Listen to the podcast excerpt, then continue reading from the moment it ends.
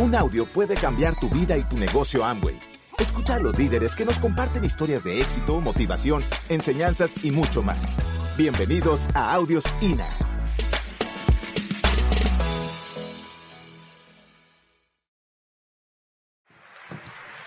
Bueno, familia, qué rico para nosotros estar acá. Y bueno, eh, cuando usted, ¿quién está aquí nuevo? Alce la mano los nuevitos. ¿Dónde están los nuevos? No parece historia cuando se hace historia, pero nosotros estuvimos sentados allí en nuestra primera convención, ya van a ser 15 años. El 31 de marzo, a las doce y media del 2001, nosotros estábamos firmando en este negocio. Y fue nuestra primera convención en julio, y yo estaba sentada ahí atrás cuando fue reconocida como nueva diamante Claudia Santos. Yo me acuerdo, un aplauso para mi triple diamante. Y esa fue mi primera convención. Y yo no, lo me, yo no me la creía porque yo decía, yo tenía ya éxito en lo que yo tenía y muchas veces, a veces tenemos cosas muy buenas, pero nos dejamos de perder por cosas mejores, por alimentar aquello. O sea, cuidar aquello poquito que tenemos. Y teníamos éxito y nos estaba yendo muy bien, pero no tenía lo más importante que este negocio nos dio, que es el tiempo y encontrar los verdaderos valores. No, no te estoy diciendo que en la peluquería no los tuviéramos, sino que estábamos tan ocupados corriendo atrás del dinero que no quedaba tiempo para ver las cosas más importantes de la vida, como mi hija. ¿Ya? Pero voy para atrás y empiezo cuando nosotros, yo nací en un circo, nací en una, familia de circo, de tres generaciones ya, la familia Gre de hermanos. Eh, yo fui la hija de uno de los dueños del circo, Nelly Gred, y por el circo viajé por todo Colombia y toda Latinoamérica con el circo de nuestra familia. Crecí en el circo, el columpio de nosotros eran los trapecios, el, el, el jardín era el césped de la pista, y nuestros animales como el gato o el perro era un elefante o una jirafa. ¿Qué les parece?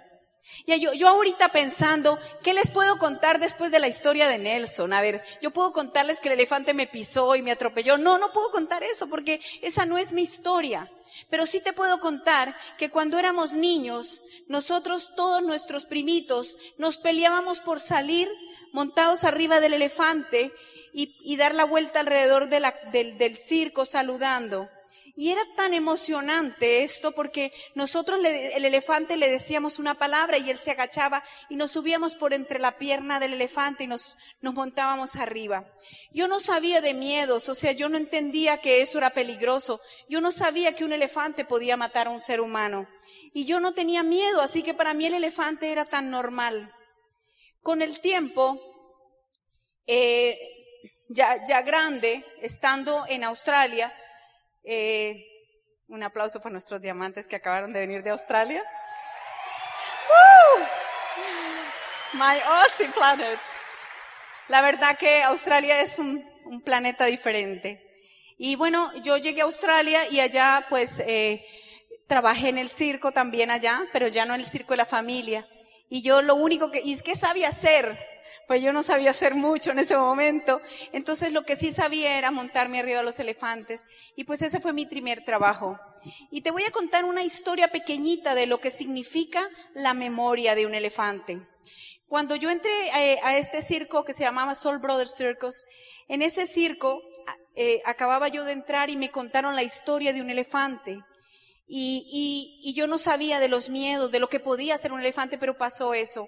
Resulta que unos años atrás, en ese pueblo, recibieron un señor que lo entraron a que trabajara, y este señor maltrataba al elefante, le pegaba, lo maltrataba. Y el señor por eso lo echaron del circo, le dijeron, usted no puede hacer eso, y lo echaron.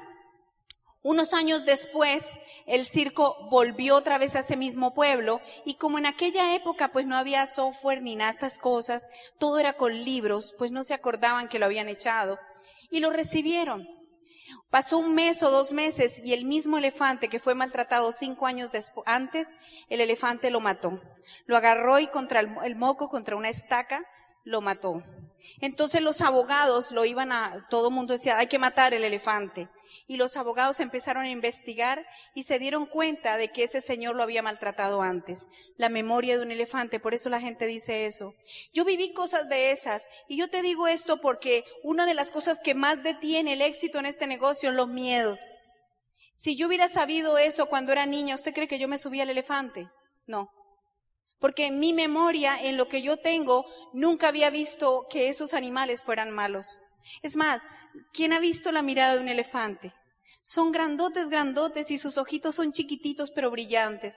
Se me parecen a los ojos de muchos de ustedes acá, con ojos brillantes. Se les ve que ya tienen la calificación en el corazón. Se les ve que son los próximos diamantes, ¿verdad? Entonces, esa mirada, esa mirada es indiscutiblemente la mirada más apasionada que tiene este tipo de animales. Y bueno, y, yo cuando entré al negocio, yo me acuerdo que la persona que me auspició me dice, le digo, esto está muy duro, yo doy planes y no entran. ¿Algo parecido acá? ¿O solo a mí me pasó? Yo, yo, no, yo no puedo creer, yo tengo, yo he tenido éxito en todo lo que he hecho, en la peluquería, en el circo, en todo he tenido éxito. No entiendo por qué aquí no lo puedo tener. O sea, eh, yo colérica eh, con todos mis, mis, mis personalidades, flemática, de todo. O sea, yo las tengo todas juntas.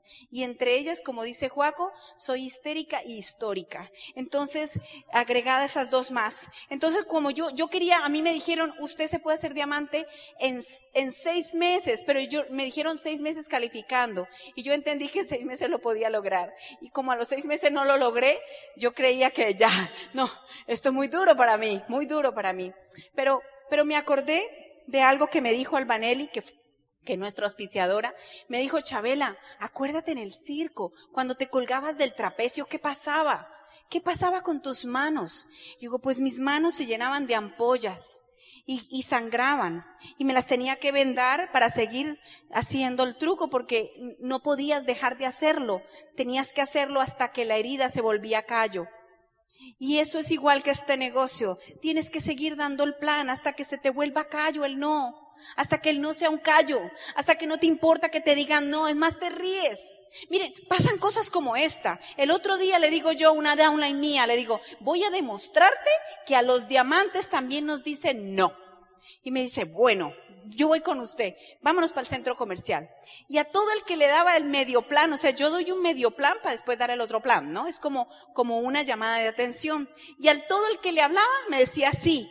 Me decía, vio mi diamante, a usted le dicen sí. No, espérate que ya me van a decir no. Y venía y le decía a otro y me decía sí. Y yo decía, espérate. O sea, pero por Dios, mándame un no, hoy, hoy lo necesito para mostrarle a ella cómo, cómo sí, cómo resbala el no en mí. Pero ¿saben por qué no me decían no? Porque veía la gente en mis ojos la determinación que yo sepa dónde voy. Y la gente dice sí cuando tú estás determinado. La gente no dice sí cuando tú estás dudoso. Yo me acuerdo de una niña que subió al llegó al circo y ella también quería montar los elefantes porque allá arriba, montada arriba se ve muy fácil. Pero cuando tú estás allá arriba y esos animales empiezan a moverse, a ti te da susto porque son bien grandotes. Y la muchacha tenía tanto susto que el elefante no se dejó montar. ¿Por qué será? Igual que en el negocio. Cuando tú tienes miedo, cuando tú tienes miedo, la gente lo nota. Cuando tú tienes duda, la gente lo nota. Y mientras tanto, yo hago puntos. Ustedes también pueden hacer esto. Entonces, pues, muchas cosas pasaron en el circo, pero de ellas, para acordarme cosas que realmente me hayan servido en el negocio, fue cuando aprendí que yo me podía caer, que yo me podía resbalar. Yo tuve varios accidentes en el circo, pero hubo uno que me marcó, porque gracias a que lo vencí, un día pude vivir de eso. Y, cuando yo estaba muy pequeña, yo creía que todo era divertido. Y estaban ensayando la gente que hace cama elástica. Y yo decía, yo quiero subir, yo quiero subir. Y, y mi tío decía, no que están enseñando, están ensayando los artistas. yo, pero yo quería hacerlo. Yo siempre, desde muy chiquita, cuando yo quiero hacer algo lo hago y no termino hasta que lo logre. Y desde chiquita fue así, es mi forma de ser y es mi forma que aprendí. Entonces me dice mi tío, bueno, súbase, pero me pone una lonja para empezar a poder hacer el, mortal. Le voy a enseñar algo bien interesante, cómo funciona esto de la gravedad. Si usted quiere girar hacia adelante, dar un mortal hacia adelante, usted levanta sus manos y pone la cabeza hacia adelante y su cuerpo solito gira.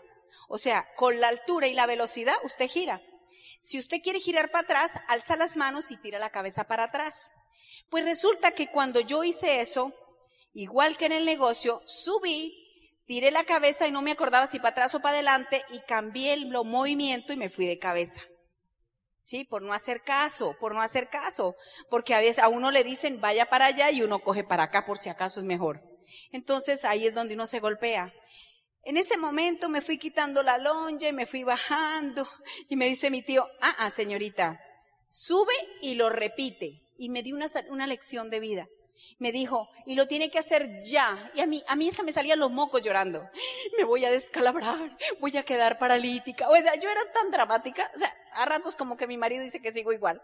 Pero en ese momento, en ese momento yo, yo pensaba que, o sea, yo no quería hacerlo más. Me dolía, me estaba, y me dijo, y lo vas a hacer y lo vas a hacer. Y bueno, lo hice, lo hice bien. Y unos años después yo viví mucho tiempo de eso. Ya cuando ya fui grande, yo me casé con un australiano y viajé, él era campeón mundial de cama elástica y viajamos por el mundo entero, por Tailandia, Malasia, Singapur, Hong Kong. Toda esa gira la hice antes de retirarme del circo y lo hice haciendo ese número que si yo no hubiera repetido, quizás en mi futuro había algo que me esperaba que yo iba a hacer eso. Si yo no lo hubiera hecho, ¿qué hubiera pasado? Me hubiera dado miedo, nunca lo hubiera intentado de nuevo. Por eso yo le digo a las personas que hacen este negocio que si tienen un pequeño fracaso, que no se preocupen, que aprendan a levantarse como una pelota, que reboten, que reboten, que no importa lo que está pasando, lo importante es lo que está allá, lo que viene después. ¿Cómo conocí a Juaco? Yo me vengo de Australia, obviamente en, en Australia siendo un país que casi no hay tanta población, es uno, es, creo que es el segundo país en el mundo que más cerveza toman. Y pues eh, eh, mi ex esposo eh, le gustaba alzar mucho el codo, ¿no? Toma, hacía este ejercicio muy seguido. Y increíble, un deportista de esos y le gustaba tomar mucho porque su ambiente era ese. Y yo no, yo no tomo, si acaso me tomo un vino en el avión cuando se está moviendo mucho el avión, pero el resto no tomo, entonces no, no, no cuadrábamos, como que, como que no teníamos mucho en común. Y entonces tomé una decisión y a veces tú tienes que tomar decisiones como las que dijo Nelson, de echar todo para atrás, lo que no estorba, lo que estorba hay que cortarlo o lo que estorba hay que dejarlo. Y yo agarré una maleta, agarré mi hija, Dejé todas mis cosas, eso sí, la joya me la metí, porque yo sabía que no volvía. Y todavía me están esperando hace 25 años. Pero ¿saben qué? La libertad tenía un precio. Yo había trabajado muchos años, teníamos casa, teníamos carro. Yo me acababa de ganar el campeonato nacional de maquillaje en Australia. Acababa de ganarme un premio. O sea, eh, pero ese fue mi tiquete de la libertad. Porque yo estoy segura que si yo no me hubiera ganado eso, él no me hubiera dejado venir. Yo le dije que yo me venía a pasear y que yo regresaba en seis meses, que venía a estudiar y volvía y todavía no he vuelto. Pero, pero, pues, eso fue una decisión muy difícil para mí, porque Australia es uno de los países más hermosos del mundo y, yo estaba muy bien. Acababa de tener un contrato con el canal 7 y 11, creo, no me acuerdo si eran dos, de maquillar en el canal de Sydney y era un buen trabajo, habían cosas muy buenas, pero yo no era feliz. En esa época no es como ahora que uno se puede ver por Instagram, uno se puede ver por, por, por Facebook, por todas esas cosas uno se puede ver. Yo me hablo con mi hija por teléfono. Ella vive en España y yo acá. Y nos vemos todos los días. Y, y en esa época yo ahorraba plata para llamar a mi mamá por teléfono. Y me sentaba en el mailbox de la casa de afuera o es donde están, ponen las cartas, porque en esa época nos, nos comunicábamos por cartas. Yo te estoy hablando de hace 25 años. O sea, yo sé que me veo muy bien de 37, pero no te preocupes, o sea, esto es artistry y Justin. Entonces, bueno, entonces cuando, cuando, cuando yo, yo iba al cartel, al mailbox y abría la cajita y eso estaba vacío, ¿quién, quién de aquí ha estado en el extranjero? Y su corazón se le arruga y usted extraña Colombia y usted extraña su familia y uno se siente solo. Estaba en un país hermoso, pero yo sentía que me faltaba mi amada Colombia. Yo soy ciudadana australiana, pero vivo orgullosamente en Colombia porque mi sangre es colombiana. Y aquí tengo mi trabajo. Aquí tengo mi gente, aquí tengo mi propósito y aquí estaba el hombre de mi vida aquí lo encontré sin buscarlo. Miren que no lo estaba buscando porque yo tenía ya muy claro de que yo no iba a estar volver, yo no iba a estar nunca más con nadie más. Porque fui a un señor en eso, yo no creo ya en eso, pero fui donde un señor que, lee la carta astral y todo eso. Yo respeto al que cree en eso, pero ese señor se equivocó y ese señor era el que le leía la carta astral al presidente y qué sé yo. Y bueno, costó un montón de plata la cita con él. Y él llega y me mira y me dice, según las estrellas y Júpiter y Venus, usted va a estar sola el resto de su vida. Entonces cuando él ya me dijo eso, yo, se resolvió todo. Yo dije, entonces los hombres, cero para acá. Y me dediqué a ser exitosa. Me dediqué a ser la mejor en lo que estaba haciendo y llegué a estar entre los 10 peluqueros más famosos, no sé si del país, pero por lo menos del valle. Y, dábamos charlas, tenía un programa en televisión y era muy exitosa en todo eso. Pero cuando llegaba a la casa en la noche, mi mamá me decía, es que Rosalinda hizo y me tenía un rosario de todo lo que había hecho. Y yo le decía, Rosa, pero yo me estoy matando por ti. O sea, ¿quién no ha dicho eso a sus hijos? Me estoy matando por ti, mira todo lo que hago por ti y tú lo único que tienes que hacer es estudiar y no lo haces. Pero ella lo único que quería era llamar la atención. Ella quería mamá y mamá no había. Había una mujer que solamente quería el éxito. Y estaba enredada yo en ese cuento cuando una noche estaba yo ya casi durmiendo, estaba ya casi dormida, eh, eh, pero con el ojo abierto, educándome. Elina, que en ese entonces yo tenía, eran todas las novelas no me las perdía. O sea, para mí me las grababa las que, las que, se, las que no veía antes. Y estaba yo en esa cuando me llama un ángel, un ángel de la guarda, y me dice, Chabela, ¿te vienes ya para acá? que vamos a tener una demostración de algo que se llama People Point, que no sé si hay algún estilista acá sabe que eso es una técnica muy avanzada de peluquería. Y tenemos un muchacho muy bueno que es espectacular, bueno, y lo vendió, lo edificó tanto que yo dije, bueno, pero pero yo estoy durmiendo. Me dijo, no estás durmiendo porque me contestaste. Le dije, bueno, listo. Ok, pero, bueno, me fui. Tú nunca sabes cuándo tu vida va a cambiar. Yo hoy le doy gracias a, Darío porque Darío fue el que me llamó, porque Darío esa noche me levantó de la cama, yo estaba acostada y me puse un pantalón, me puse una blusa y me voy a sentar a ver una persona espectacular que arrancó con chistes empezó a, capacitarnos y nos reíamos y divertido. Yo, yo en ese momento, ¿se acuerdan que yo sabía que nunca más iba a tener a nadie más? Entonces yo, yo eso lo había cerrado, pero me caía muy bien, me parecía simpático y ese fin de semana ellos nos vendieron la idea de tomar ese curso que en ese entonces costaba un montón de plata. Pero entonces yo lo tomé y en el curso, pues eh, uno, uno tiene mañas como en el negocio, ¿no? Hace malas mañas y malos resultados. Entonces, por eso es que a veces a uno le quedan huequitos en el corte. Por levantar mal el codo le queda un huequito que después no lo arregla nadie. Entonces, pues él, no, él me estaba enseñando eso y se paraba por detrás, me levantaba el codito y yo decía, como, como recostándose mucho, ¿no? Pero, pero bueno, a mí me caía bien porque un hombre simpático, me hacía reír, era, era agradable, me caía bien como amigo, pero en ningún momento se me pasó por la mente nada. Hasta que pasó algo increíble. O sea, ya estábamos terminando el curso, todos los días que habían pasado. Cuando yo entro al baño y salgo del baño y que me agarra y me chanta un beso. ¡Oh! Madre mía, todos los días le digo, papi, como aquel día, como aquel día. Porque es increíble. Es increíble. De verdad.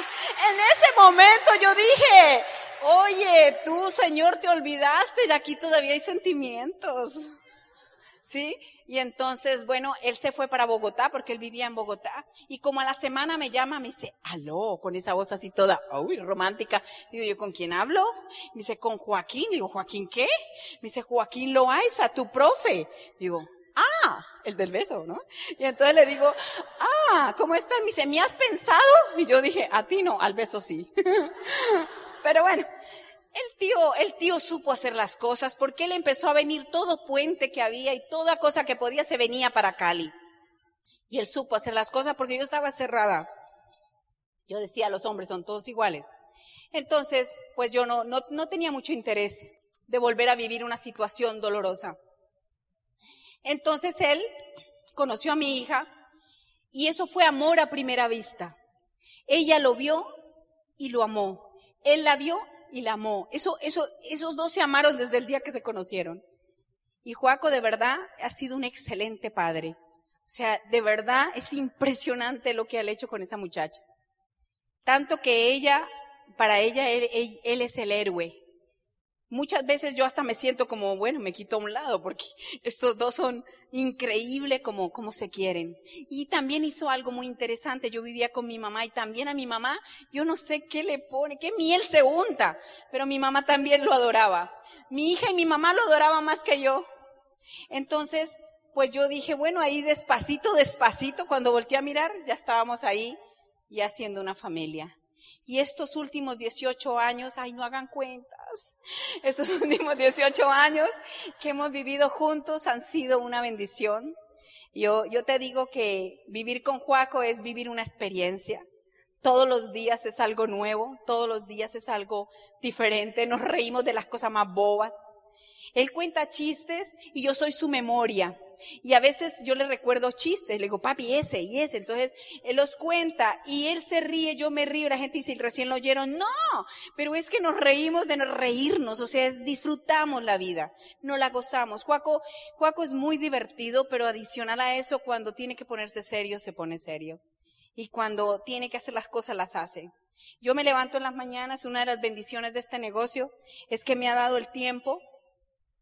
Yo, cuando estaba en la peluquería, tenía mucho éxito, pero no tenía tiempo. Y, yo quiero hacerte una reflexión sobre esto, porque es muy importante que mires. Puede ser que tú estés cómodo donde estás. Y yo estaba cómoda y estaba bien, ¿ya? Pero cuando alguien te pone la hora de comer, cuando alguien te dice a qué horas puedes comer, y nunca me voy a olvidar de este mensaje que fue para mí muy importante en mi vida.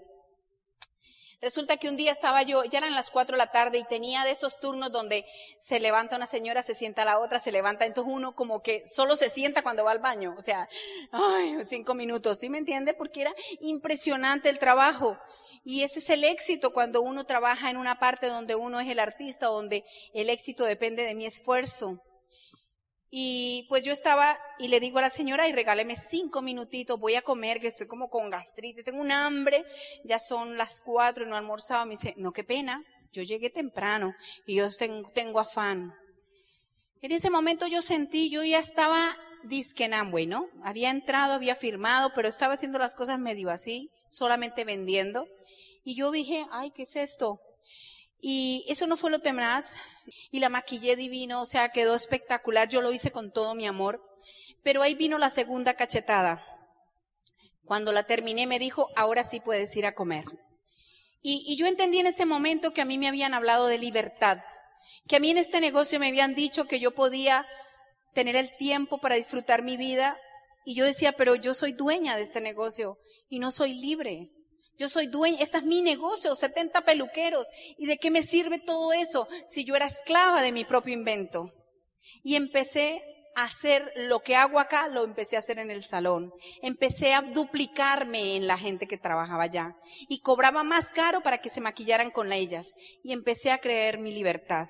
Hoy en día, esta Navidad, después de que llegamos de Orlando, que fue bastante difícil para nosotros porque estábamos allá en Orlando, llegamos a Orlando y el papá de Joaco fallece, él se tiene que regresar, yo me quedo con mi hija sola y la pasamos re súper, pero en el corazón las dos cada ratito nos poníamos a llorar pensando en Joaco.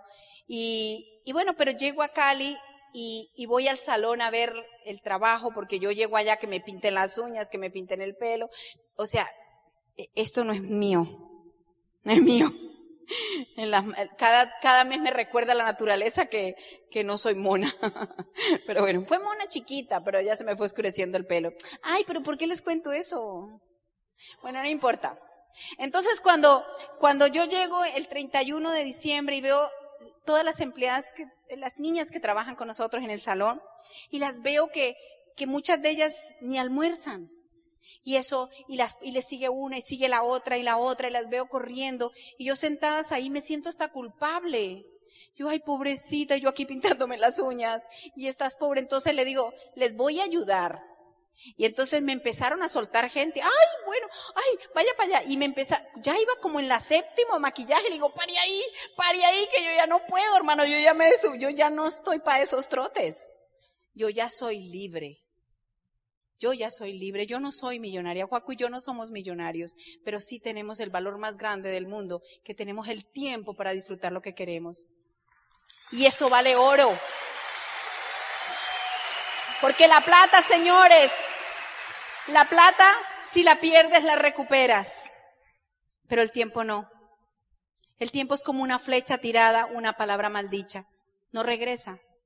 Y cuando uno ya tiene más de 20 años, como la canción, uno empieza a decir, si yo hubiera, si yo hubiera visto este negocio antes, porque este negocio no llegó a mi vida antes. Yo estoy seguro que muchos de ustedes se han hecho esa pregunta. Pero la pregunta que yo quiero que tú te hagas hoy no es esa. La pregunta que yo quiero que tú te hagas hoy es, ¿qué vas a hacer de ahora en adelante? No pierdas más tiempo. Este negocio vale la pena. Vale la pena. Nosotros venimos a mostrarle que si Joaquín y Chabela pueden, que yo no terminé ni siquiera el tercero bachillerato. Joaco hizo solo hasta sexto. Y si nosotros hemos podido llegar a diamante, ¿por qué no tú? ¿Por qué no tú? ¿Qué te falta para ser diamante? ¿Qué es lo que está faltando dentro de ti? ¿Será sueño? ¿Será pasión? ¿Será disciplina? ¿Será que te la creas? Yo no sé qué es, porque allá afuera no está la solución, está dentro de ti. Ningún orador va a decir la palabra mágica, pero sí sé que en esta convención el ambiente va a ser tan mágico que tú vas a decir, yo también me puedo parar en esa tarima. Yo también puedo contar mi historia. ¿Quién va a contar su historia acá? Los estamos esperando.